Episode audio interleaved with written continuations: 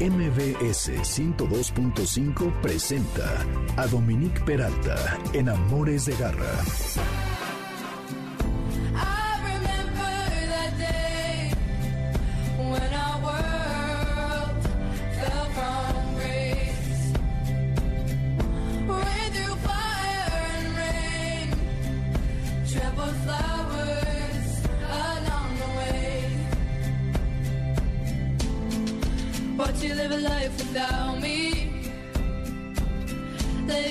Go hurts every time.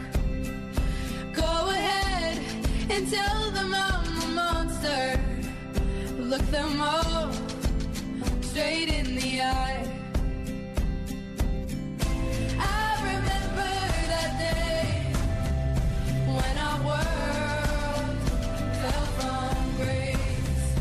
¿Qué tal su regreso a la nueva normalidad? Espero que vaya fluyendo todo increíble. Bienvenidos aquí al único programa que es todo perro y todo gato siempre, aunque a veces también otros animalitos, como el día de hoy, ya verán. Esto que escuchamos fue William Amaya, la canción Trampled Flowers, Flores Pisoteadas, una chavita de 14 años que eh, contribuye con una canción original al soundtrack de la película en 2017 Served Like a Girl y que hace un cover de Daft Punk que se llama Harder Better, Faster, Stronger, que logró 6 millones de vistas en YouTube. Como escucharon, es una voz privilegiada. Síganle la pista porque seguro va a dar mucho de qué hablar. Y la escogí a propósito de que vamos a hablar hoy acerca de la conservación del medio ambiente. Y los invitados de hoy son dos. Cristóbal García Hernández, quien va en la línea de las mascotas, es ortopedista y además criador de American Bully, además de juez también, nacional e internacional. Y hablaremos de ambos temas con él de este perro y de la ortopedia. Importante el asunto de la ortopedia porque no hay tantos especialistas en México, según yo.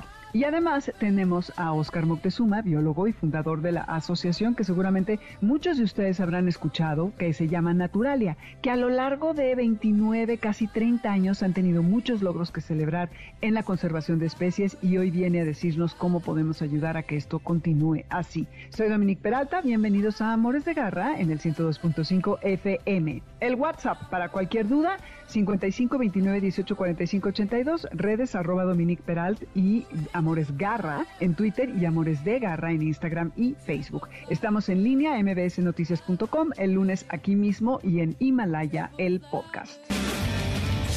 Garra Cultura. Ahora voy con Cristóbal García Hernández, que, bueno, estás por aquí, Cristóbal, que es médico internista por el Hospital Veterinario de Especialidades de la Facultad veterinaria de la UNAM y tiene un diplomado en traumatología y ortopedia veterinaria, lo cual es muy importante, anoten, porque no hay muchos especialistas de estas ramas en México.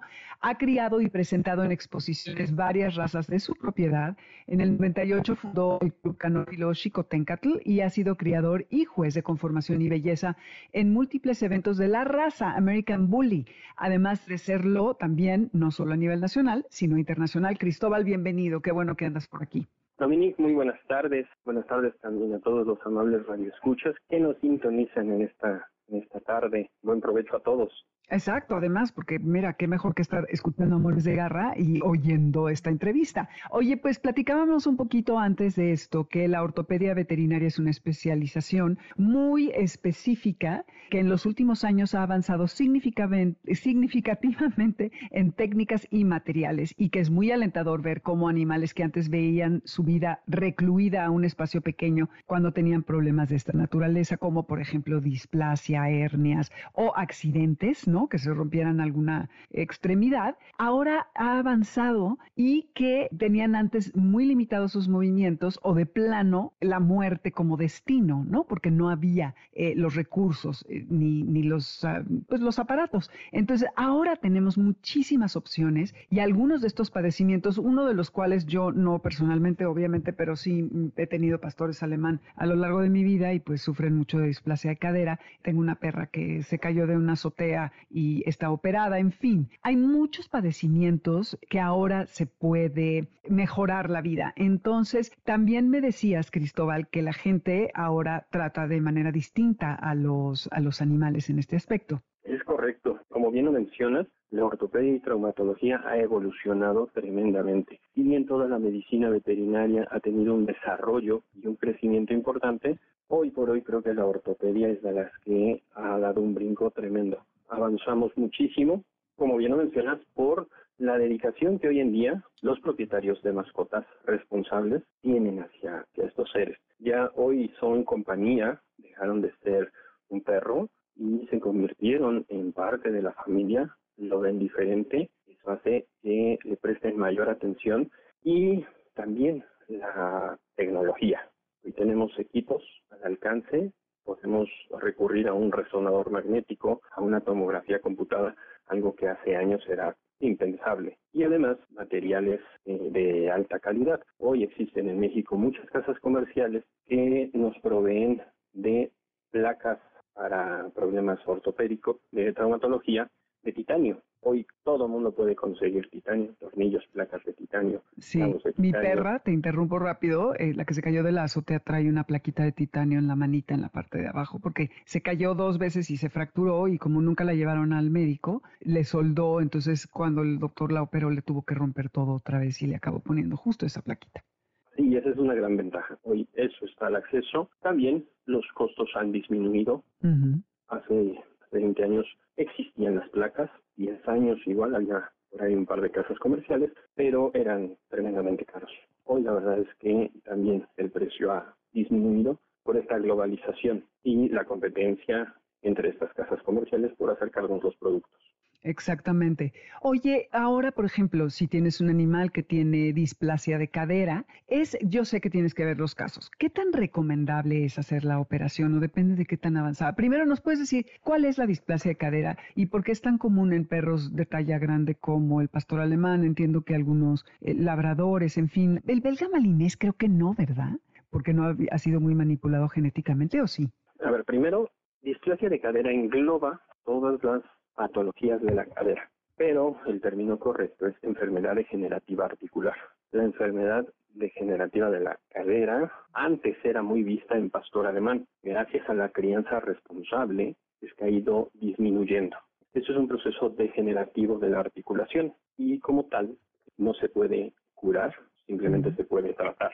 Ahora, ¿qué tan recomendable es realizar un procedimiento quirúrgico? Depende qué tan, depende de cada caso existe desde el más simple, que es la excisión artroplástica de la cabeza femoral, que es realizar un corte en el cuello del fémur para retirar la cabeza y que se forme ahí una pseudoarticulación. Esto va a aliviar el dolor por completo, pero no la claudicación. Vamos a verlo con una ligera cojera. Claudicación es el término, pero, pero lo vamos a ver cojeando ligeramente. La ventaja es que vamos a aliviar el dolor. Este es el tratamiento quizá más agresivo pero deja de molestarle por completo. Hoy en día también solamente es una vez en, la que se les opera eh, mediante este procedimiento. Así es. Y también hoy en día tenemos la sustitución de cadera, reemplazo total de cadera. Ay, como en los humanos, ¿qué como en los humanos y reemplazo de rodilla. se, reemplaza la rodilla. Pero este es uno de los de los padecimientos. Eh, pastor alemán, como te decía, ahora por la crianza responsable, la verdad es que son menos los pacientes. Hay razas, hay otras razas que tienen mayor incidencia. Pero lo que es más común, muy, muy frecuente, más que la displasia, es la luxación patelar. ¿Qué es? Luxación patelar es la rodilla de luxa, generalmente hacia medial en tallas pequeñas y hacia lateral en las tallas grandes. Este es un padecimiento frecuente, más de 80% de los de las mascotas de talla pequeña, mm. Poodle, Yorkshire, Maltés, Pomerania. Ay, qué raro. ¿Y por qué? Es también por la crianza. Lo ven como algo normal. La mayoría de los criadores no le prestan atención y brinca medio simpático. Cuando va a acomodar la rodilla, un brinco chistoso, simpático. Imagínate. Es curioso, es curioso, pero gracias a esta pandemia que la gente ha estado guardada en casa y pasa más tiempo en su casa, es que se dan cuenta que lo tiene. O la, el tenerlo ahí todo el día hace que vengan a, a consulta. Y cuando llegan, el papá dice, es que lo empecé a ver caminar chistoso y la mamá dice, no, te dije desde hace un año. No, tiene muchísimo. Pero bueno, ahora la convivencia hace que sea algo notorio, que la gente lo esté viendo y tenemos una gran cantidad de pacientes a los que hemos atendido para corregir este padecimiento. Este problema es corrección quirúrgica. Y este sí se corrige. Sí, no es nada más quitar el dolor. En este es correctivo por completo, depende, hay, hay cuatro grados de la luxación patelar y depende de la evolución, la edad del paciente y la talla, es la corrección que se realiza. Qué bien, pues eso, eso está muy bien. Eso he visto, me han dicho algunos de los veterinarios que he entrevistado y que he visto que justamente el estar en casa ha hecho que la gente lleve a sus animales a operar de todo lo que no habían podido hacerlo porque no tenían el tiempo para cuidarlos durante la convalecencia. Entonces, qué suerte, ¿eh? Oye, y Cristóbal, hay todos estos aparatos, tanto prótesis como estos carritos que ahora ayudan en la rehabilitación y en los tratamientos y que habría que buscar que estos sean para que reduzcan el dolor y proporcionen comodidad y apoyo al perro, no solamente que les devuelvan la movilidad, ¿no? Sí, es correcto. La mayoría de los pacientes que terminan usando un carrito es por un problema en columna, casi siempre secundario a traumatismo, aunque en algunos pacientes, como el Dashhunt, llega a ser un proceso degenerativo, pero en la mayoría es traumático. Ahora, también hoy tenemos resonancia magnética y la posibilidad de entrar y operar columna. Esto lo hacemos desde hace muchos años. La primera columna que operé fue en el año 2001 y desde entonces lo venimos haciendo, pero antes usábamos una mielografía, que es una radiografía con un medio de contraste que colocábamos, que administrábamos al paciente, pero hoy tenemos una resonancia o una tomografía. Es mucho más claro o evidente el padecimiento y, por lo tanto, el abordaje quirúrgico y la respuesta de nuestro paciente. Entonces, cada vez son menos los carritos. Lo que sí existe y ha tenido un gran crecimiento es la fisioterapia. Hoy existen muchos especialistas en fisioterapia que nos ayudan. Vamos de la mano, ortopedista, traumatólogo, fisioterapeuta. Claro, como en una operación de humano en la que a veces dicen que es más importante la fisioterapia que la operación para que quedes bien, ¿no? igual creo que es una exageración. sí, sí, igual de importante. Sin ellos, muchos de los pacientes no recobrarían al 100% la movilidad. La movilidad. Un procedimiento quirúrgico puede ser exitoso, pero el postquirúrgico es el 50% de la recuperación. Exactamente. Sí, sí, sí, es muy, muy importante. ¿Y ayuda darles suplementos para las articulaciones a los animales de cierta edad para que tengan mejor salud? Yo me preocuparía más, más que por un suplemento, por la buena alimentación. ok. un alimento 100% balanceado y muy completo es mucho más importante porque viene con los nutrientes que requiere desde cachorro la verdad es que descuidamos mucho la parte de, de los bebés y el cachorro cuando llega a casa, le compramos el primer bulto de alimento, pero al terminarlo vamos al súper y, el que tengamos a la mano o el que encontremos primero. Y ese creo que es un gran error. No podemos esperar que desarrolle y que explote todo el potencial que tenemos si no cuidamos su alimentación. Es como en una persona.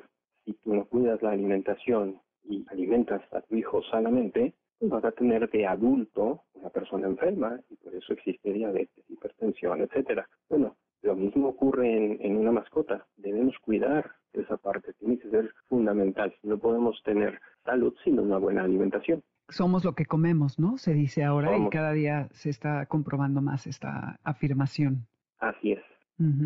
Oye, Cristóbal, y pues bueno, ya nos queda poquito tiempo y también, eh, como les decía, Garra Escuchas, Cristóbal es criador del American Bully. Vas a tener que regresar, Cristóbal, para hablarnos más de ortopedia, porque ahora sí que nos agarraron las prisas, pero quiero que me cuentes un poquito acerca del American Bully. Ya hemos hablado de Pitbull, sé que es como una mezcla, que es un perro muy extrovertido, muy estable, que tiene mucha confianza en sí mismo, que es muy suave y muy amoroso con las personas, que tiene una muy buena naturaleza, divertido, muy leal, cariñoso con la gente y como casi siempre obediente y que lo que más quiere en la vida es complacer al amo. Además de todo esto que haces como ortopedista y especialista en traumatología, ¿por qué te volviste no solamente criador, sino también juez de esta raza? ¿Y por qué esta raza?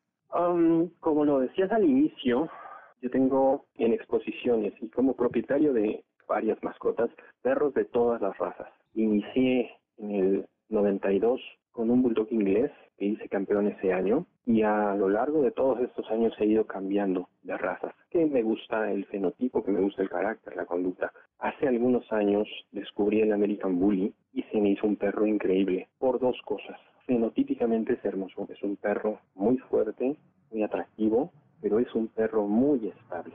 Esa es quizás su principal cualidad. Curiosamente es un perro de compañía, no es para nada agresivo, es muy sociable, excelente conducta hacia las personas, cuida muchísimo a los niños, eh, convive con otras mascotas, pueden estar varios machos juntos, que son otras, que eso en otras razas es imposible. Y esa parte fue la que, la que me encantó. Conducta, temperamento, son mascotas súper estables que disfrutan de la compañía de un, de un humano y eso para mí es lo más importante. Desde entonces nace el amor. Quiero mi primer mi primer American Bully. Empezamos a, competir, lo hacemos campeón y de ahí decido, es una raza que quiero criar, porque me gusta. Y es, bueno, como sabemos, los pitbull tienen muy mala fama, no obstante, este es un animal que es un gran compañero, como tú dices, y que a pesar de este físico tan poderoso, es un, perro muy, muy suave.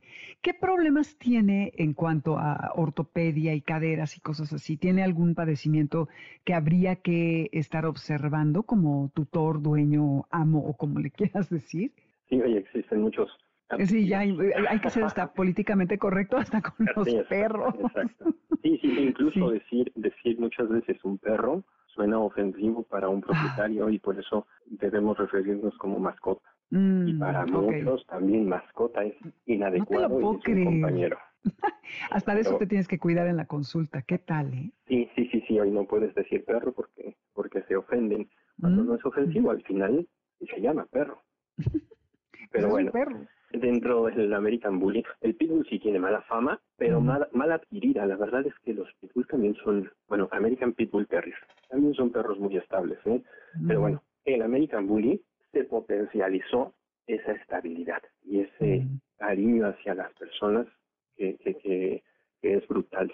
Dentro de los principales padecimientos, problemas de piel, dermatológicos, es lo primero que, que podemos este, apreciar.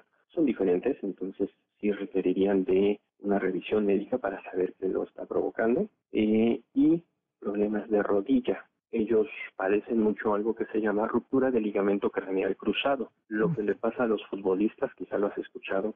A los esquiadores también, ¿no? A los esquiadores, exactamente.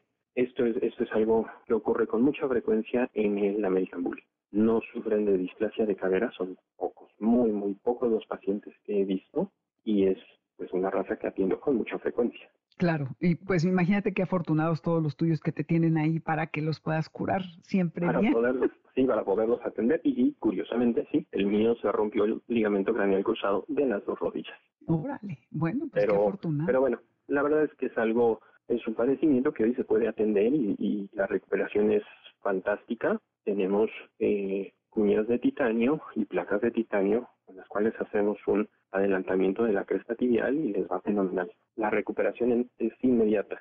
Regresando un poco al tema de traumatología y ortopedia, hoy en día los pacientes tienen una recuperación por lo menos del 80% en los casos más graves.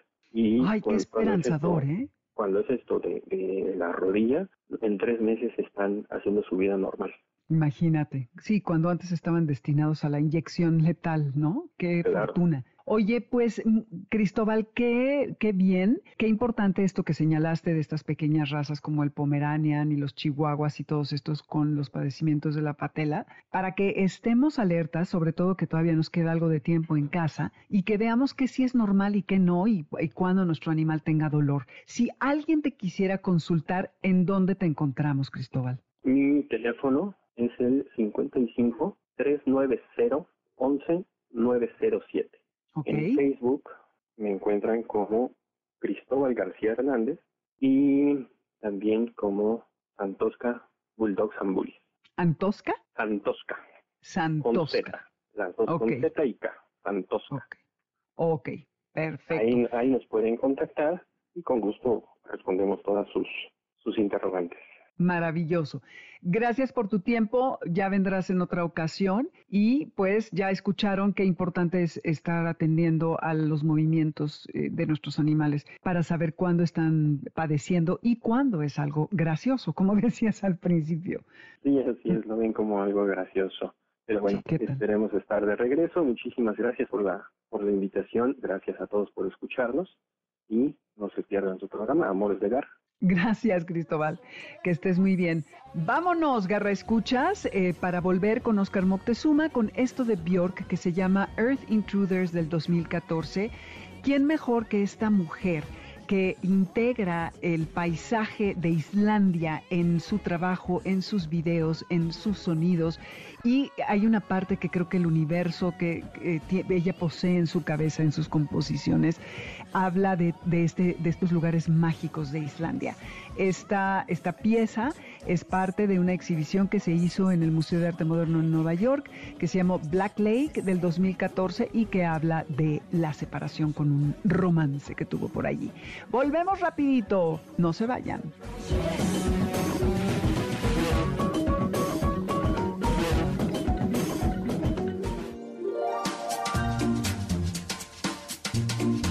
No cometamos indiscreciones alimenticias con nuestros perros. Darles pollo o pavo con hueso, chocolate, uvas, harinas, alcohol, azúcar, entre otras cosas, hace que los riesgos de toxicidad sean muy altos. quieto. Quédate con nosotros. En un momento regresamos. ¡Suelta!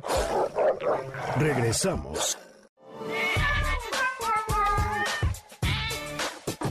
Para que un perro o un gato puedan ser donadores de sangre, deben de estar clínicamente sanos, tener temperamento tranquilo, no haber recibido transfusiones anteriormente, presentar un acceso fácil a venas, tener el pelo corto y no estar pasados de peso, presentar pruebas de laboratorio sin alteraciones y estar libres de enfermedades infecciosas.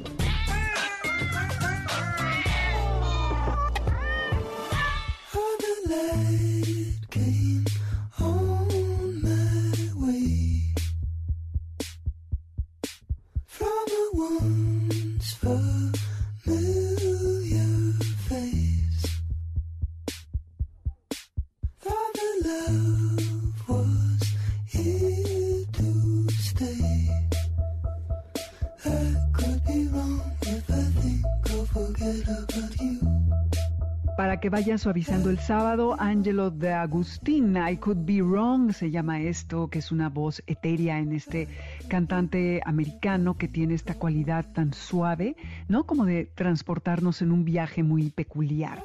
Soy Dominique Peralta, esto es Amores de Garra y están en el 102.5 FM. Qué rápido se nos está pasando el tiempo, ya casi vamos a ter bueno, no todavía falta un ratito, pero estamos aquí hasta las 3. Acuérdense que estamos hashtag MBS contigo en casa. En Spotify tenemos la lista con la música que aquí escuchan y que las, la selecciono acorde a los temas o porque alguno de los artistas eh, tiene una cierta raza, en fin. Nuestro eh, WhatsApp es 5529184582, Dominique Peralti Amores Garra en Twitter, Amores de Garra en Instagram y Facebook y el podcast de este programa estará disponible a partir del lunes en mbsnoticias.com, así como lo está en este momento en línea el programa y también en la eh, plataforma de Himalaya, ahí van a poder encontrar todo esto. Garra Cultura.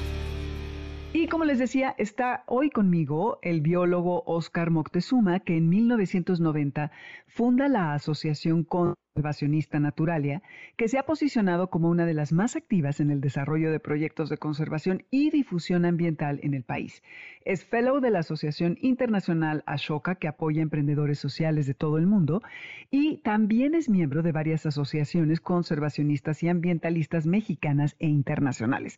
Además, ha impartido cursos, pláticas, conferencias acerca de la agenda ambiental, ha escrito más de 50 artículos de divulgación acerca de temas de la biodiversidad mexicana, especies en peligro de extinción y participado en la producción de video documentales, además de que es fotógrafo. Oscar, qué gusto tenerte aquí.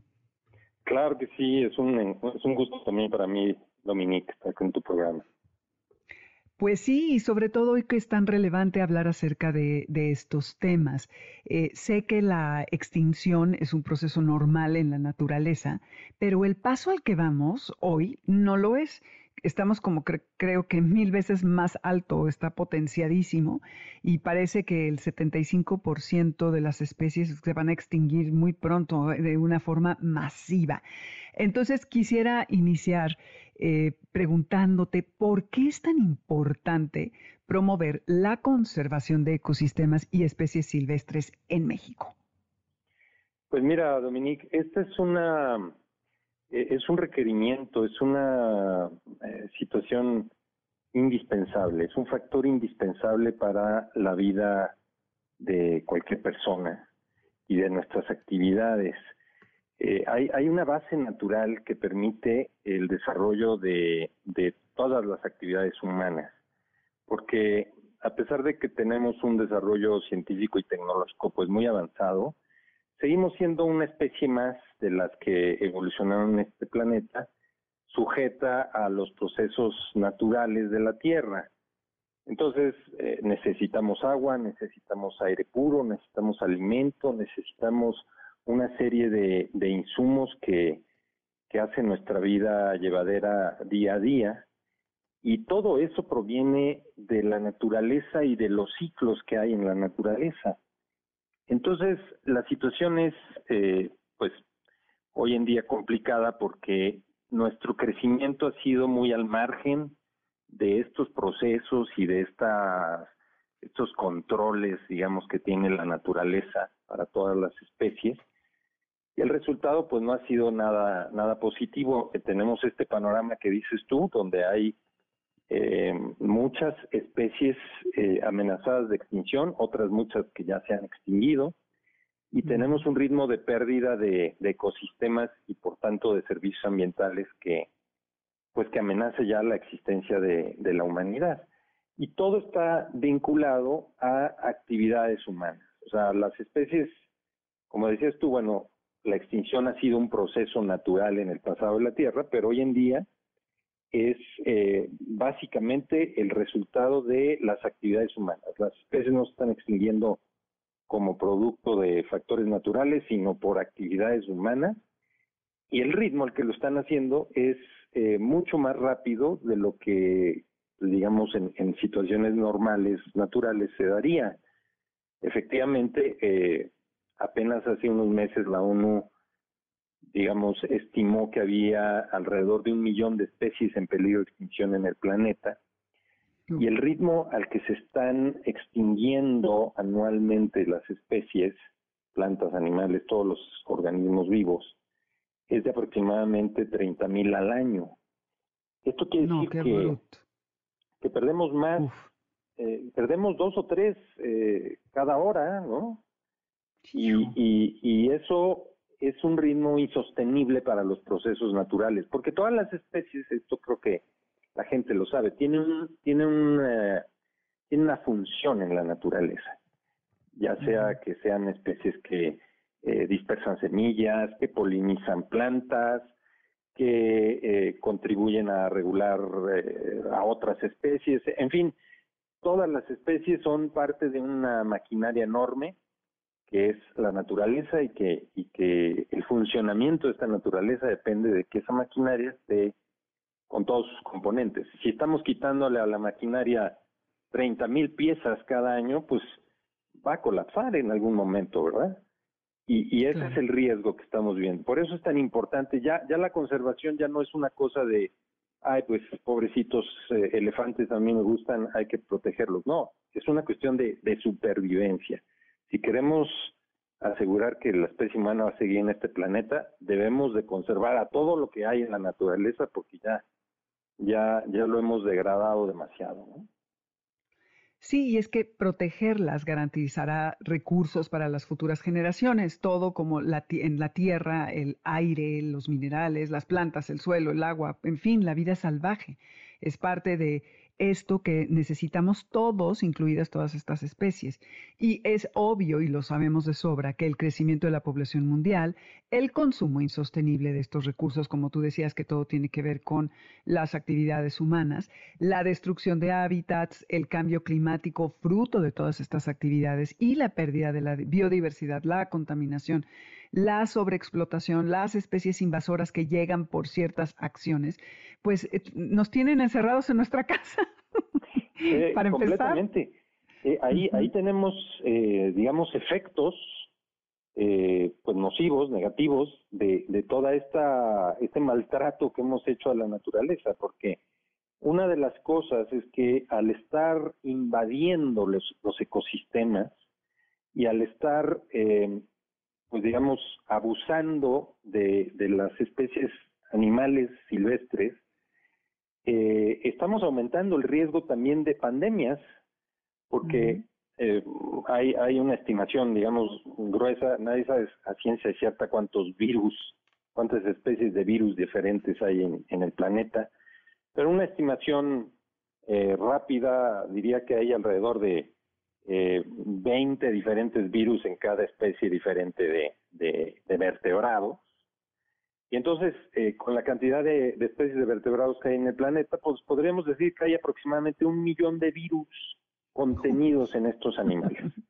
Nunca vamos a volver a salir, mi querido Oscar. No, bueno, eh, eso, eso es parte de, los procesos evolutivos y naturales, pero, pero el hecho de que el ser humano esté invadiendo todos los rincones del planeta, ya, ya, ya no hay sitios silvestres, eh, perdón, este, vírgenes, vírgenes, ¿no? O sea, en el planeta ya eh, hemos invadido hasta las zonas más remotas. El hecho de que estemos entrando en contacto tan cercano y tan inadecuado con, con muchos de estos animales que, pues que en realidad antes ni veíamos, ¿no?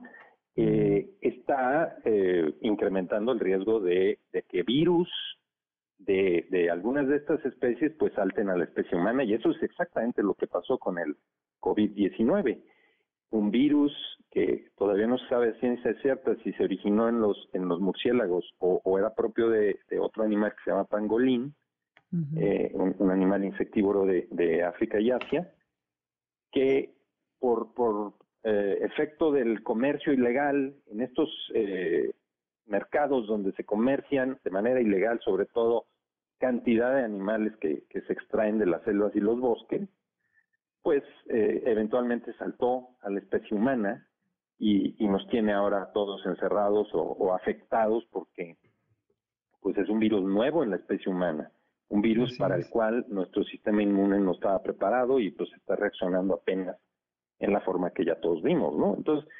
esta, eh, digamos, esta es una manifestación de toda esta disrupción, de todo este proceso de destrucción de la naturaleza, y, pues tenemos, digo, por un lado es una lección que yo creo que todos tenemos que, aquilatar eh, y, darnos cuenta de que todas estas alarmas que durante muchos años hemos sonado, pues no son fantasías, son realidad. Ahora estamos todos, y, la economía mundial y todas las personas eh, de rodillas por un virus, pero el potencial de que haya nuevas pandemias y demás, pues es muy alto si seguimos en la misma forma, ¿no? Y luego le podemos agregar todos los otros problemas que ya, ya mencionabas, el cambio climático, la contaminación, etcétera, etcétera. Entonces, el, el, el panorama pues es bastante preocupante, ¿no? Claro, pero al final del día se pueden hacer cosas, cada vez está más cerca el que ya no podamos revertir el efecto. No obstante, por ejemplo, el águila calva, el cóndor, el oso grizzly estaban a punto de extinguirse y han sido, según tengo entendido, un éxito en la conservación y sí se puede. Por ejemplo, Naturalia, esta asociación que tú presides, hace 30 años, que qué bárbaro, que pionero en este trabajo de conservación. De verdad te felicito. Ustedes han tenido muchos logros importantes. Uno de los trabajos que tienen vigentes es el tema de la reserva del jaguar del norte, que está en Sonora. ¿Y cómo, es, cómo, cómo le haces? ¿Cómo sí se puede? ¿Y qué, cuál es la importancia, Oscar, del el jaguar en México para nosotros? Mira, bueno, tratando de, contestar un poco en orden, efectivamente es algo que se puede y que se debe hacer. O sea, ya, ya hablamos de todos estos elementos que, que justifican que dediquemos eh, esfuerzos y recursos a, resarcir, todo el daño que le hemos provocado a la naturaleza. Eso está contenido, digamos, en un movimiento a nivel mundial que se llama conservación. Entonces, el hacer conservación es una tarea vital para cualquier sociedad, y eh, gracias a eso hemos logrado recuperar especies como las que tú mencionabas. Incluso en el caso de México hay varios, varios ejemplos. ¿Como cuáles? Pero, bueno, nosotros participamos en el caso del lobo mexicano. El, el, lobo mexicano era una especie pues que ya no existía en el campo, solamente quedaban unos cuantos lobos en, en cautiverio. y, y, a través de un esfuerzo de colaboración y, y, de pues coordinación de muchos años, se logró eh, comenzar a liberar algunos lobos. Nosotros liberamos a los primeros lobos en, Sonora, digo, no fue una historia muy, muy feliz, porque al final los, los envenenaron a todos. Eh, no, eh, eso, es, es, una muestra de, de, cómo en la realidad pues es, es, complicado hacer esto de la conservación. Pero entonces el lobo ya está extinto, ¿o no? Pues eh, el, el gobierno mexicano, de la Semarnat, ha seguido liberando algunos lobos. Eh, no, no podemos decir que, es una especie que, que, se ha recuperado, está muy lejos de estar recuperada, pero, pero hay signos, ¿no? Lo mismo pasó, por ejemplo, con la guacamaya roja, se han liberado algunas mm. guacamayas rojas a partir de la crianza en cautiverio. Tenemos el caso de las tortugas marinas, ese fue un caso eh, pues muy muy positivo. A través del, del, del, cuidado y vigilancia de los nidos de las tortugas se ha logrado la recuperación de, de, la mayoría de las especies. Quizá la tortuga laúd es la única que no ha logrado recuperarse eh, de, de, todo el declive que, que traía pero Sí, sí hay muchos eh, ejemplos que demuestran que, que, con voluntad y recursos esto se puede hacer. Nosotros seleccionamos al jaguar porque hay ciertas especies que se denominan o que se clasifican eh, como especies clave y el jaguar es una de ellas. Una especie clave es aquella que, que tiene una función eh, muy profunda en un ecosistema, de, la cual depende la funcionalidad o, el estado de salud de ese ecosistema y la supervivencia de muchas otras el, jaguar como depredador superior en la selva es, es un, una especie clave. Cuando no hay jaguares en un ecosistema que, que solía tenerlos, eh, comienza una serie de, desequilibrios y de procesos negativos que llevan a un empobrecimiento de la biodiversidad y a la desaparición de otras especies y a la pérdida incluso de servicios ambientales. Entonces, nosotros eh, decidimos tomar el caso del jaguar porque también tiene toda esta, digamos, eh, valor cultural. Yo creo que, el jaguar es, es la especie que, que, está más ligada a, la historia de este país. ¿no? Eh, está en, en, los códices, está en, en, en muchas ruinas de las que tenemos en el país, en escritos antiguos, en fin es una especie con la que los mexicanos nos identificamos. Y además es una especie muy carismática, es hermoso, eh, es poderoso, tiene una gran presencia y además es una especie clave. Entonces, salvar al jaguar nos permite, eh, por un lado, preservar grandes zonas donde haya eh, muchas otras especies que podemos también conservar y al mismo tiempo estamos garantizando que todo esta, este valor histórico y cultural de, una especie se mantenga en nuestro país. Pero el jaguar, pues como tantas otras especies, también está en, serio peligro de extinción. la población de México eh, se redujo en los últimos 50 años en, hoy, hoy en día eh, es más o menos el 20% de lo que había originalmente. Y su área de distribución se reduce también a, más o menos el 50%. es muchísimo, qué bárbaro. Lo, que queda en el país principalmente, salvo, salvo en el caso de la península de Yucatán, donde hay una está la población más grande, en el resto del país lo que quedan son pequeñas poblaciones dispersas y, pues muy vulnerables. Entonces, por lo mismo. Por lo mismo. Y, y, el jaguar está eh, enfrentando, digamos, básicamente tres amenazas importantes. La primera es la destrucción de, su hábitat. Eh, quemamos la selva. ¿Que, viven en? Viven básicamente en, selvas eh, y en, manglares. Eh, ese es el hábitat, digamos, tradicional del jaguar. Aunque en Sonora, te hablaré un poquito más en particular de ese caso porque es donde nosotros estamos trabajando. En Sonora vive la única población de América de jaguares adaptados a vivir en el desierto. ¿Y eso es porque ellos fueron para allá o ustedes los llevaron? No, no, no, naturalmente, han vivido ahí naturalmente. miles de años, ¿no? Eh, eh, o sea, el jaguar en esa zona se adaptó a la aridez del paisaje y pues ahora logran vivir en, en, el desierto, ¿no? Pero, pero en el resto del país viven básicamente en zonas eh, de selvas, selvas bajas, selvas húmedas y, manglares y, estos humedales que hay eh, naturales. Y entonces la destrucción de estos ecosistemas pues les, les quita hábitat. No solamente es, eh, digamos, cambiar radicalmente el, paisaje y, transformar a una selva en un potrero para criar a las vacas, sino que en general lo que quedan son como pequeñas islas de hábitat eh, fragmentado ¿no? en, en, todo el territorio y, y, son cada vez más pequeñas donde un jaguar o una población no pueden sobrevivir. Entonces están perdiendo estas pequeñas poblaciones, están perdiendo la conectividad que es necesaria en términos genéticos.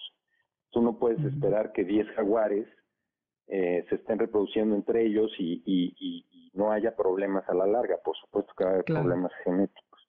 Entonces, una de las cosas que se necesita es mantener la conexión entre estas pequeñas poblaciones, restaurando el, el hábitat que hay intermedio de estas pequeñas islas para que los animales puedan seguirse movilizando como lo hacen de manera natural. Y ese es el trabajo que ustedes hacen. Ese es parte del trabajo que hacemos. También la otra amenaza es eh, pues la cacería directa del jaguar y la cacería de sus presas. los ¿Qué son cuáles? La, la, presa principal del jaguar eh, en México es el venado, eh, principalmente el cola blanca y el temazate, y, y, lo que aquí se le llama el jabalí, que no es propiamente el jabalí, son el pecarí. Eh, hay dos especies, el pecarí de collar y el pecarí de labios blancos. Son esas dos especies, o sea, venados y pecaríes son, son los principales, las principales presas naturales del jaguar y se complementan con algunos otros animales como poco faisanes y este animales más pequeños, liebres y guaqueques y eh, pequeños roedores, ¿no? Pero estas mismas presas naturales del, del jaguar, pues son las que también la gente va y caza en muchos casos para tener carne, ¿no? Carne de monte. Mm. Entonces, pues en, en el campo salen los campesinos con su rifle y van y cazan un venado y, y con esto pues, están afectando la disponibilidad de comida para los jaguares. También matan a los jaguares porque eh, hay pues todavía un comercio ilegal de pieles de jaguar a las cuales les hay un valor porque son, son realmente hermosas, pero bueno, yo digo que la piel del, jaguar solamente se le ve bien al jaguar, ¿no? Al jaguar sí es donde mejor se ve. Exacto, entonces, pero, pero bueno, hay algo en, en ese, por ese lado. Entonces, eh, lo que estamos tratando de hacer y que hemos hecho ya es eh, crear reservas seguras para el jaguar. esto, es importante de resaltar. La, la estrategia de, protección o, conservación de la naturaleza más efectiva es la creación de reservas, eh, o sea, sitios protegidos donde los animales y la naturaleza en general, pues, eh, solamente siga los procesos naturales de la evolución. Em, estas reservas que existen en todo el planeta normalmente están siendo manejadas y decretadas pues, por los gobiernos los gobiernos tienen presupuestos facultad. y la facultad de, proteger estos sitios. En México esto ha ido a la baja. La responsabilidad del gobierno de, de decretar y proteger áreas protegidas, así se llaman áreas naturales protegidas, este, pues cada vez es, es, menor, o sea, se están deslindando de esa obligación cuando, cuando es una acción que deberíamos hacer cada vez mayor y cada vez tienen menos recursos, o sea... sí, para disponer para esto, ¿no? Exacto, hay una oficina que, es parte de la Semarnat, de la Secretaría de Medio Ambiente Federal, que es la Comisión Nacional de Áreas Naturales Protegidas, la CONAN. Bueno, ha sufrido una cantidad de recortes y, pues ya es eh, inoperante en muchos sentidos, o sea, ya, ya no tiene gasolina para mandar a la gente al campo, han despedido a muchos este, guardias, eh, guardabosques, eh, no, no hay oficinas donde trabajar, o sea... Sí, están vulnerando lo que de por sí ya está en grave peligro, ¿no? Se está vulnerando más. Se está vulnerando y es, y es una es una visión completamente incorrecta. O sea, si algo nos está demostrando esta pandemia es que la prioridad debiera ser recuperar a la naturaleza y protegerla de verdad, por nuestro propio bien, o sea, no por, no por el jaguar. O sea, lo que necesitamos es estos áreas silvestres para, para que la humanidad sobreviva. Entonces hay que ponerle eh, un nivel de prioridad y de recursos eh, adecuada. Y, y como el jaguar no se queja, como el jaguar no hace marchas, como el jaguar no hace plantones, etcétera. no vota. No vota, pues entonces... Exacto, pues no, ahí, pues, ¿quién se da cuenta? Nadie. ¿Quién se da cuenta? Le damos un plumazo aquí eh, al, al, presupuesto y cortamos la mitad. Entonces, estamos cayendo en una situación pues cada vez más eh, difícil y, y parte de la, de la opción, aunque por supuesto tendría que ser un complemento y no la alternativa, es trabajarlo desde, desde la parte privada, es decir, eh, las asociaciones como Naturalia. Lo que nosotros hicimos eh, hace varios años, hace 17 para ser exactos, creamos una reserva privada para la protección del jaguar en Sonora, precisamente.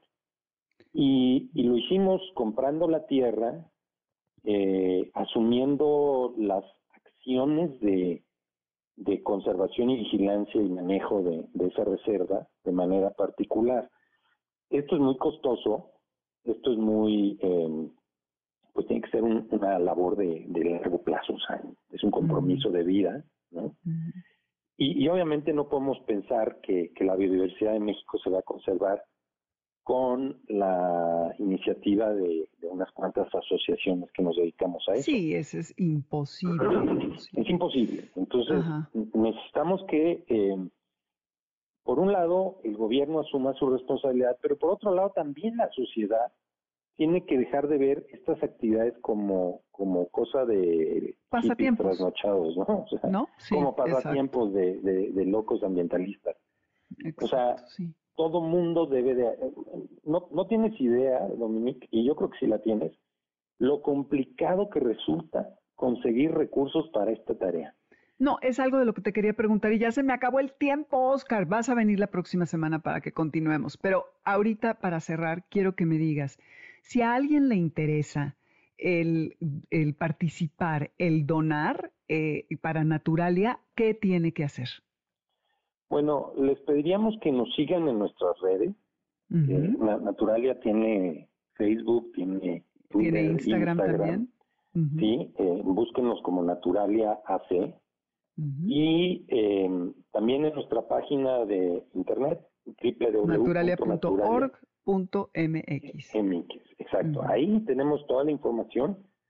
hay membresía, hay proyectos que buscan apoyo, patrocinadores, etcétera. Entonces, esa, es la invitación, que la gente se, se asuma como actor activo, ¿no? Que, que no, no lo dejen. Eh, una, una cosa que te quería decir, la mayor parte de los recursos que nosotros usamos, perdón, para conservar la naturaleza mexicana, provienen del extranjero. Sí, lo sé muy bien. Sí, o sea, tremendo. ¿por qué, ¿por qué, tenemos que depender de que, de que extranjeros. Sí, la Secretaría de Pesca de Estados Unidos venga a traer dinero para Xochimilco, que es un caso que yo conozco bien. Sí, está muy todos. Entonces, la verdad es que los mexicanos tenemos que involucrarnos porque es por nuestro propio bien. Si no, nos vamos haciendo la idea de que vendrán otras pandemias, de que el cambio climático se, se va a consolidar y que al final vamos a desaparecer todos. Pues con eso nos quedamos, Oscar, porque ya se acabó el tiempo, pero la próxima semana este, continuamos, si te parece. Con todo gusto, Dominique. Te agradezco muchísimo el espacio. Al contrario. Oscar Moctezuma de Naturalia Gracias por estar con nosotros. Ya veremos si es la próxima o la que sigue, que Oscar vuelve para seguirnos platicando acerca de conservación. Los dejo con Laura Marling y esto que se llama The Valley. También tiene una que se llama The River, pero me pareció más eh, apropiada la de El Valle, de esta cantautora folk inglesa. En Spotify, les recuerdo, está la lista con toda la música. En nombre de todo el equipo de Amores de Garra, los saludamos. Alberto Aldama, Álvaro Pérez, Karen Pérez, Moisés Salcedo y Ernesto Montoya en los controles. Yo soy Dominique Peralta. Nos escuchamos el próximo sábado de 2 a 3 de la tarde. Sigue que ruede la rueda con Lalo Jiménez. Que tengan una muy buena semana.